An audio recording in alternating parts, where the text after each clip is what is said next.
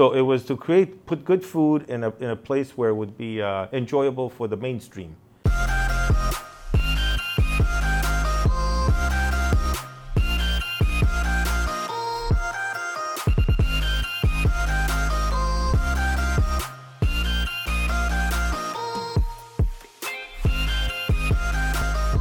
Hello, this is uh, Bernard Charland, commercial real estate broker with PMML. Today, I have the pleasure to discuss with Rio Infantino, the founder of Copper Branch. Rio, hello. Hello, nice to be here, Bernard. Thank you.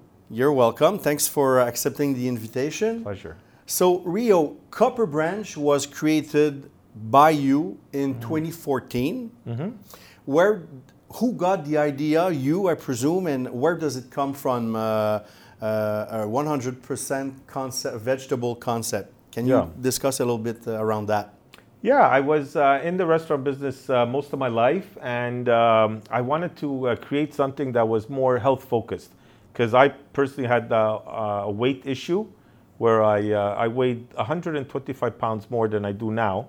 It's always a challenge, you know, with food everywhere, but uh, so I wanted to create something that was healthy and that was good for the environment, and at the same time was something new and something that would intrigue people. So I came up with uh, an idea of going plant-based because it seemed like the trends were really uh, focusing on more plant-based and people. It's very. Uh, I did a lot of research. There's a lot of nutrition in plants. You know, a horse is is vegan if we think about it. You know, we eat a banana. It's a simple thing like that. It's it's a fantastic food. So it was to create, put good food in a, in a place where it would be uh, enjoyable for the mainstream. So I, I wasn't targeting just, you know, the traditional hippie. It was more, you know, people like you and I, because I was still eating meat. And I could still eat meat from time to time, and there's no crime in that. It's just, you know, for health. So that's where the idea was, was born, really. And the concept is is uh, is, is amazing. I've been there uh, a lot of times. Uh, so congr- congratulations on that. Thank you. And also, where, where what's the the brand or the name Copper Branch? What the, the, the is there a signification around that? Yeah, it's a good question because we get that asked uh, every day, you know, all the time. So there's real no signifi- s- significance to Copper Branch. We just did and reviewed for almost six months, trying to get names. We did contests, we engaged students, we hired agencies and companies, and nothing came. Uh, finally, you know, we, we somehow I don't know how, but we put these two words together, and it just sounded right. You know, it just sounded good, and we liked it. Yeah. And we says we're, we're going to use that, even though it has no meaning. The meaning to us is the copper coming from the earth, and the branch and the roots is Okay. what uh, gives growth. Okay. So it's almost like the tree of life. That's almost our symbol, our logo. It includes that, and it has that copper-rich color, which is a little different. We didn't want to go traditionally like with the green, that everyone is you know Yeah, healthy. that's right, you yeah. think green. We wanted to be a little bit different and stand You're, out. you're you're more down to earth with your your brown Yeah. tree branch on, Yeah. on your logo. It's Very nice. Yeah, thank you. Um, do you remember your, your first location? Yeah, absolutely, for sure. Uh, we did seven locations, all of them in um, in Montreal at the time. Uh, it was on Bishop Street in Montreal, downtown Montreal. It was a brand new building that uh, uh, Belcourt built at the time. Uh, very nice landlords, and we still we're still there today. Okay. Even though it's a little more challenging because of the the COVID crisis, but uh, yeah, so that was the first location. Then we went to. Uh, René Lévesque, then uh, the KPMG, where we get to meet at that time as well. Absolutely, yeah. And uh, we did uh, St. Catherine, and so we did a few more within two years. Yeah, your expansion was quite fast and successful. Mm-hmm. You are currently around 44, if I don't mistake, Actually, we're at 56. We're, around the country. Uh, we're in four countries. Uh, so we're uh, we're in France, where we and Belgium. We're opening a store in Portugal in about uh, 60 days. Wow. Yeah, we have a deal going with the UK as well. Yeah, it's kind of uh, happening. And we've got uh, two stores currently in the United States one in uh, Portland, Maine, and the other one in Tennessee. And then the rest are uh, across Canada. One of them only in BC at the, at the moment. So it's. Uh, Speaking of your locations, how do you choose your location? Do you have a recipe, a, a feeling? Do you do market analysis or We do some general demographics where uh, we try to have uh, what we try to target is, believe it or not, for us, what seems to work is um, a certain demographic of income and a certain demographic of education.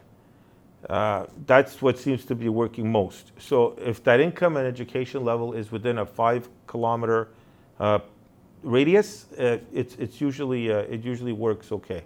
okay? Yeah. Okay, and um, how does your your your your because you are the are you a franchisor and you have franchise? Okay, and how does because when we've met in in KPMG Tower, uh, there you had a lease under your name, or I don't remember was your name or corp, Copper Branch Corporate. Yeah. Uh, and then when you choose, when you find someone to operate that specific location, you sublease That's to, correct. to them. So what's the idea behind that? And are you still working like this? Yeah. Good Because question. it does put yeah. you, if you have 15 location, 15 leases, you're 15 time at risk. At risk, yeah, for sure. And and the, the landlords want some corporate covenants and some guarantees, so so it is a little uh, challenging. So we've definitely uh, evolved from how we started. Uh, basically, those were seven corporate stores that I initiated. I started. So once we uh, launched those, obviously we had to work out different scenarios how we're going to either sublease or uh, assign the lease. In most cases, the landlords, you know, don't necessarily want you to assign a lease because they still want to have the uh, the corporate uh, or, or more guarantees, of course. So that's what we did initially when we first started, and then what we did is we transitioned. We did uh, we had the franchisee take the lease, and we put in uh, step-in rights, which is the, a third uh, a tri-party agreement with the landlord.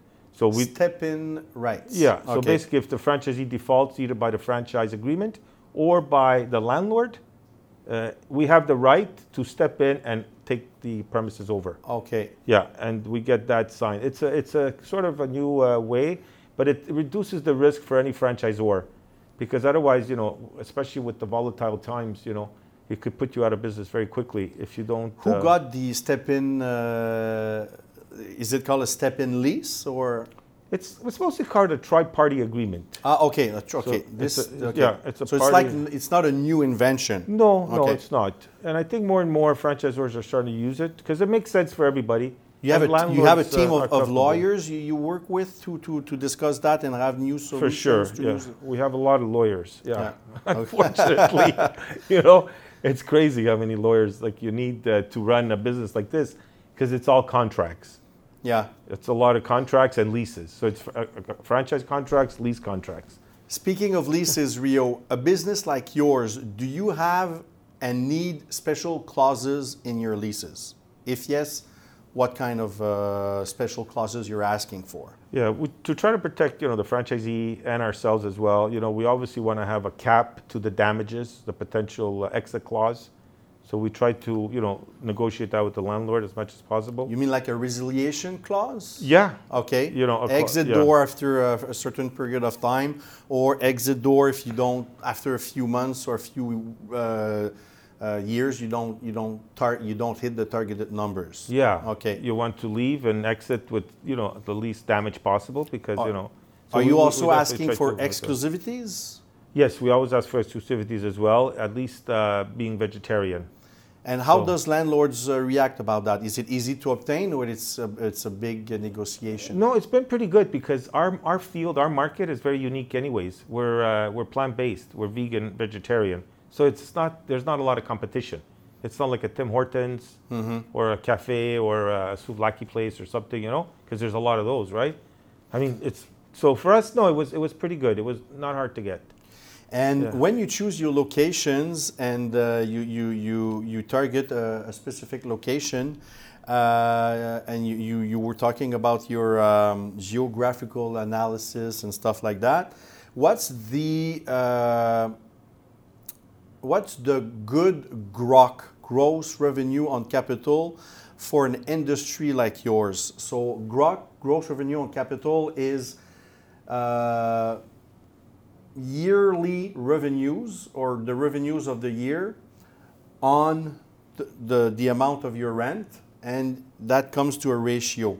What's what's your ratio? What's Yeah. your grok you need to have in, in order to be profitable? Uh, For us, we definitely try to project a 10% uh, occupancy of rent on, Okay. on our gross revenues. Yeah, it's very hard to get to 10% right now. We, we don't, uh, you know, so Uh, during COVID, I do understand it's. Uh, even before, you know. Okay. So yeah, we're, we're usually uh, averaging about 12, 12 and a half on uh, occupancy rates. Uh, yeah, because it's it's expensive out there, right? And and it's competitive, the marketplace. So either we get lower rents or we get higher sales.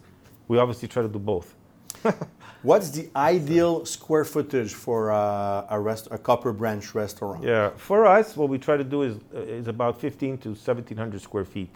I think that's a sweet spot because we can have enough table uh, clearance and turnover, and at the same time, uh, we can run our operation uh, well without incurring more rent by taking larger spaces. All the restaurants are they all the same inside in, in terms of decoration uh, lights? Yeah, yeah. Yeah, they're all the same uh, pretty much because we try to standardize that because we want to create the brand. okay. So we want to have a unique uh, presence everywhere as much as possible, almost like a McDonald's or a Starbucks. Uh, you know, there's a feeling when you want to go in, and we want to try to create that feeling of warmth, uh, you know, industrial, minimalist, somewhat, and uh, and, and cozy. So yeah. we- well you we did try to- succeed on that because as i Oh, said uh, you- i went a Yeah. few times to your restaurants and that your salads are Mm, great amazing. Uh, also uh, is there real estate behind the scene? Uh, do you own trucks? Do you need to own or rent storage uh, refrigerated storage for for your food to make sure that day after day all the restaurants get the uh, uh, the proper amount of you know ingredients they need For to sure. operate Yeah, and we have a lot of proprietary ingredients because we're a, we're a brand, a chain. So we have like at least uh, I think 88 proprietary ingredients that we must have in every restaurant. So for sure, it creates uh, logistical challenges. So uh, basically, what we do is we work with manufacturers. With uh, they create our recipes, they send it to a broker, uh, a distributor. okay So for now, for example, we work with uh, Duval and Rainville Yeah. in Quebec. So they deliver to all our stores. So they get our merchandise, they deliver it. For different markets, uh, like for example in Calgary, we need to work with the local distributor there. And for other markets where it's too small, we won't be able to get a distributor. So we need to ship a certain amount of food. So they need some extra refrigeration when a new market opens. Same thing in the United States. So yeah, we, we have to uh, get some storage, and basically we work with that uh, system until we get two to three units in the region. wow Yeah, so it's a challenge, you know. Same thing for France. So for France, what we had to do, for example, we had to source everything from there. It would not make any sense to bring it here and ship it there. It would So- not be fresh anymore Yeah, it's even though Or it could not be frozen fresh. or whatever, you know, you could transform a lot of stuff in the store, you know. But yeah, for sure. So everything had to be sourced from uh, over there, and that's the way the French want it, anyways. okay They wouldn't take it any other way, you know. You know, they want. They're proud of having their own local, and that's our. Yeah, and at the end of the day, the- business. The, customer is always right. Yeah, for sure. Absolutely. That's a good motto. Very quickly, how does the pandemic affected the Copper Branch? My goodness, it's been uh, super challenging, like for anybody else. Uh, I think we're all in the same thing. It's nobody ever expected this. It's uh, unprecedented. So basically, uh, you know, we were in shock, like everyone else, when this thing happened. We didn't know what to do. So again, we slowly adjusted, and I'm really amazed on how everybody was so resilient, and we sort of came about, and we, we created it. And the government, I mean, I, I got to admit, they were super helpful. They reacted right away, and they really helped a lot because they're giving the wage subsidies, rent subsidies for especially uh, stores in harder hit areas. So we've we managed to stay and uh, you know uh, survive thanks to all that. But it's been uh, it's been good because I think it makes us stronger. We were talking about that right before, and definitely those who will go through this, uh, they'll be stronger. Oh, for sure. Definitely, and I'm super Yeah. happy that Copper Branch did Yeah. went through because uh, I, le- I really wish personally that your brand stays for uh, for a long time because I, I really like it. The concept is is is is one of the concept of the future. So it's uh, it's very nice. Thank you. Um, also, I wanted to. Uh, what, what's the future for Copper Branch? I understand that the, there was a, uh corporate transaction that happened uh, a few weeks ago. Yeah. Uh, can you go around that and, and tell us about the future, and we can uh, conclude on that?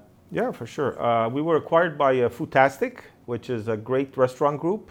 Uh, we worked a lot with Peter Mammas. He's the CEO currently, and uh, their growth was in line with our growth, where we want to expand Copper Branch and put it uh, almost at Just for every people uh, who doesn't know, Foodtastic is it is it Canadian? Uh, they're based in uh, in uh, Quebec. Yeah, they're qu- based in Quebec. They just bought the Second Cup uh, franchises as well, so uh, they're definitely on an acquisition binge right now, and they want to grow.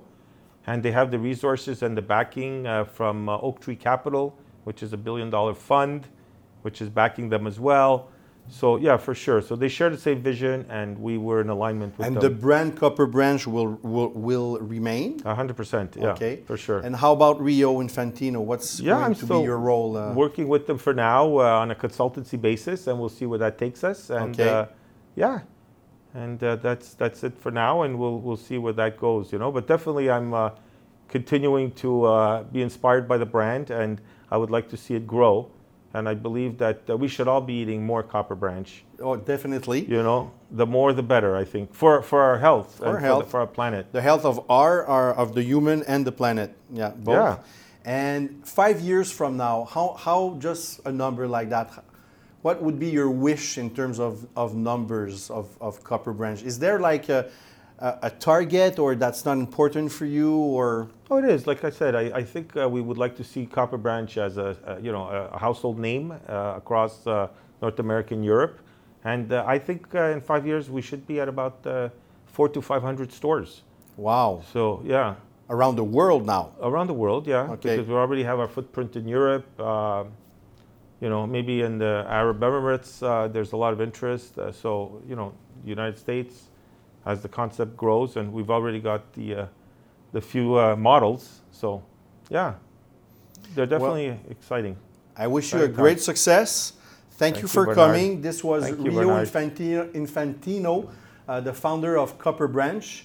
Myself, Bernard Charland, commercial real estate broker with PMML. Stay tuned and continue to watch our videos on pmml.tv. Thank you very much. Appreciate it.